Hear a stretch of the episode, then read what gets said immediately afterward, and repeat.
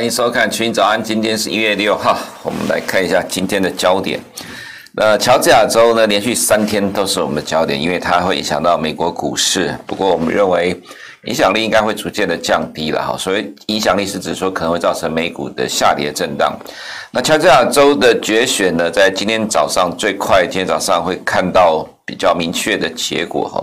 那高盛指出哈，说如果民主党胜选的话，美国国会将会再增加六千亿美元财政刺激计划。六千亿美元是高盛自己的预估了。那我们其实之前有提过说哈，因为其实拜拜登很早就讲了，只要他一月二十号就职之后，他就会提出更大规模的刺激计划。那所以，如果呃乔治亚州两席由民主党拿下来的话，他基本上会朝向这个方向来走。虽然说，如果两席都由民主党拿下来的话，到最后变成是五十一比五十，其实是脆弱多数哈。脆弱多数是不是真的一定能够让呃拜登如愿所偿哦？大规模呃新增加大规模财政刺激计划还其实并不一定，但是其实胜算是升高的。所以呃民主党如果拿下两席啊，虽然说可能某些市场的声音说会因为加税而下跌，不过我们会认为说这大概就会造成市场短期的震荡，就是一个筹码面的调整而已。它会很像哈，在十二月二十二号台湾出现第一例的本土病例之后，呃大跌两百点之后，后面又继续往上走高。好，那当时候其实台股只跌了一天，那美股呢，在礼拜一就跌了，礼拜二反弹了，是不是只有跌一天哈？我觉得，当因为今天才礼拜三而已，还不一定，还没有办法确定说后面就会马上创新高，因为毕竟呃，认为加税的会造成美股下跌的声音还是存在，多多少少还是会让美股震荡一下。我们会认为说这只是短期的震荡。造成的筹码面调整，那如果是共和党呃胜选的话了哈，就是共和党拿下乔治亚州的这个参议员，呃，基本上美股应该是直接上涨，就是认为呃未来的如果不会有加税的这个机会，就是说拜登没办法加税，但是民主党可能也没有办法再顺利的推出新的纾困计划。那但在这样情况之下呢，因为之前刚通过了九千亿的纾困计划，所以美股还会继续上涨。但如果民主党获胜啊，因为到今天早上为止，现在在美。国的。呃，新闻看到大部分就是陆陆续续的，已经逐渐的呃愿意接受，很有可能现在两席都被民主党拿下来哈，因为呃在选举之前，呃 Real Clear Politics 的民调，其实民主党这两席都是领先，虽然差距很小，都在呃统计的误差范围之内哈，不过毕竟看起来到最后这一周来看，民主党这两个参议员的气势都是比较强，好，所以其实美国社会或者是金融界有在逐渐的去接受，呃，如果民主党拿下来的话，会是产生上结果，那之前我们就提过了，呃，如果说是民主党胜利的话呢，呃，其实短暂反反映完这个加税的可能之后，就会去呃开始预期哦，后面有新的财政刺激计划，所以呃，基本上一二虽然说市场的焦点都在这个地方了哈，但是到了今天礼拜三之后呢，我们认为。呃，市场慢慢的去调整心态，接受这样的情况之后呢，它的冲击就会降低了。再就是昨天晚上公布的 ISM 制造业指数哈，呃，制造业指数升到了两年来的最高哈，新订单指数是十六年来最高。那既然讲到这里，我们就先直接看一下这个部分呢，这个指标哈，呃，黄色的是新订单指数啊，它是二零一四年一月十六年来的最高。那蓝色的是 ISM 制造业指数是两年来的高点哈，那这样的意义呢？坦白讲，我只能说赞叹了哈。也就是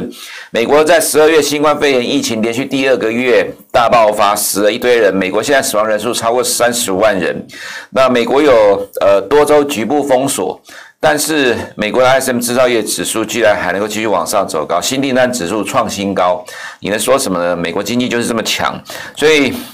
美股上涨有没有道理？那甚至你可以说，它呃，就美国经济真的是比远比欧洲哈，是这些国家像英国要全面的封锁，德国也是更严格的限制措施等等，都还要来的强势的非常的多。那如果照这样的情况来看哈，美股怎么会跌哈？那经济数据既然是不跌反涨哈，这就是我们必须要去留意到美股上涨的基础其实是非常的扎实哈。再来是看到其他的焦点的部分呢，黄小玉呃喷出大涨，等一下我们会来看一下。再就 NYSE 态度反复，NYSE 是纽约证交所哈。昨天说暂停中移动等下市的计划，今天凌晨五点多，呃，NYSE 说考虑恢复实施哦。这个最主要原因是昨天纽约证交所说到了暂停呃中移动下市计划，其实造成亚洲市场的上涨，那市场都认为美中的呃这个紧张局势要缓和了哈。谁知道今天凌晨传出来这个消息哈，是原因是因为美国财政部长 Steven Mnuchin 呃提出了反对意见，对纽约证交所要求纽约证交所呃。持持续的执行这个行政命令哈，那在接下来马上美国政府就宣布哈，禁止阿里的支付宝、微信支付等等大概八项的这些行动支付在美国使用哈，所以距离一月二十号川普的下台有任期到期之前哈，看来川普政府的动作还是持续的在进行当中，而且越来越多哈，所以让。呃，NYSE 这个状况哈，呃，让昨天市场有一阵的欢呼，觉得美中缓和。不过大概只有一天的效应而已哦。其实今天凌晨是由 Steven Mnuchin 出面要求 NYSE 哈继续执行这个行政命令的情况来看，呃，虽然距离一月二十号其实没有多少时间了，其实我们觉得其实不需要太在意了。金融市场如果真的要去在意，呃，接下来川普政府不断丢出来新的举动哦，大概就是短线反映一下，在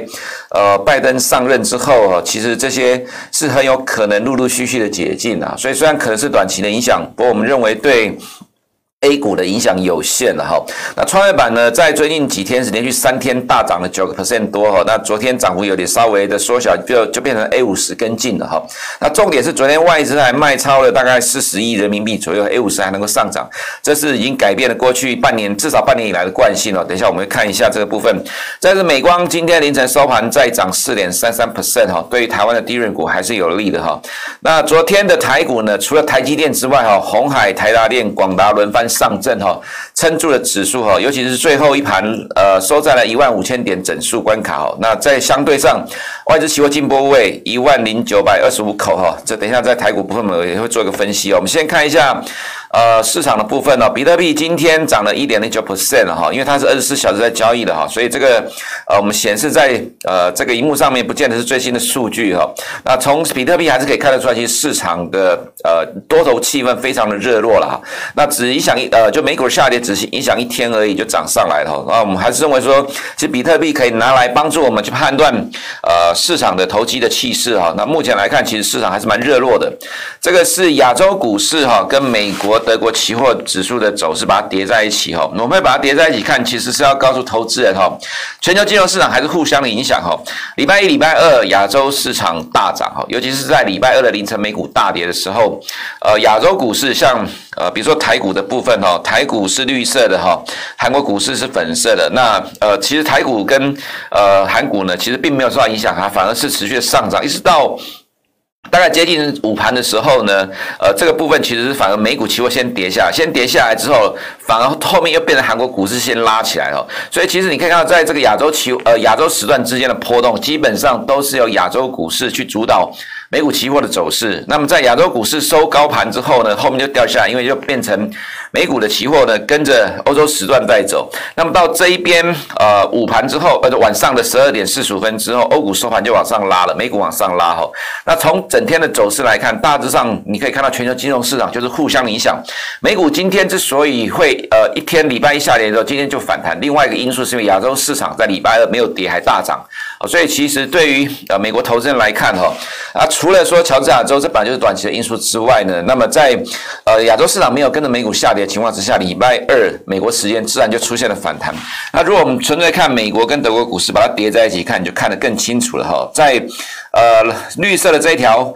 欧洲股市、德国股市收盘之后，美股就快速的往上拉高了。这个状况其实常常出现。如果能够出现这种情况的话，当然代表其实美股的多头的气势力量还是存在的哈。再就是我们看到金融股的部分呢，高盛持续的创新高哈。这一根的长红棒的起点呢，就是在。呃，前一个周五哈盘后，因为 Fed 宣布说放宽呃库藏股的这个关系，还有现金股利哦，所以盘后大涨。当时候在隔个礼拜一呢，呃高盛就是大涨五 percent。我们当时有提到说哈，呃如果说在当时的情况之下，盘后的大涨，在但是在礼拜一呢指数是大跌，但是这些金融股能够维持上周前一周的盘后大涨的话，代表市场的气势还是很强哈。那指数下跌就是短暂的状况。那到目前为止哈，高盛是持续创新高哈。那 JP Morgan Morgan 呃，其实在前两天也是创新高的跌下来，所以今天的呃美股是上涨哈，其实跟金融股持续的强势也有部分的关系哈。那道琼今天涨的。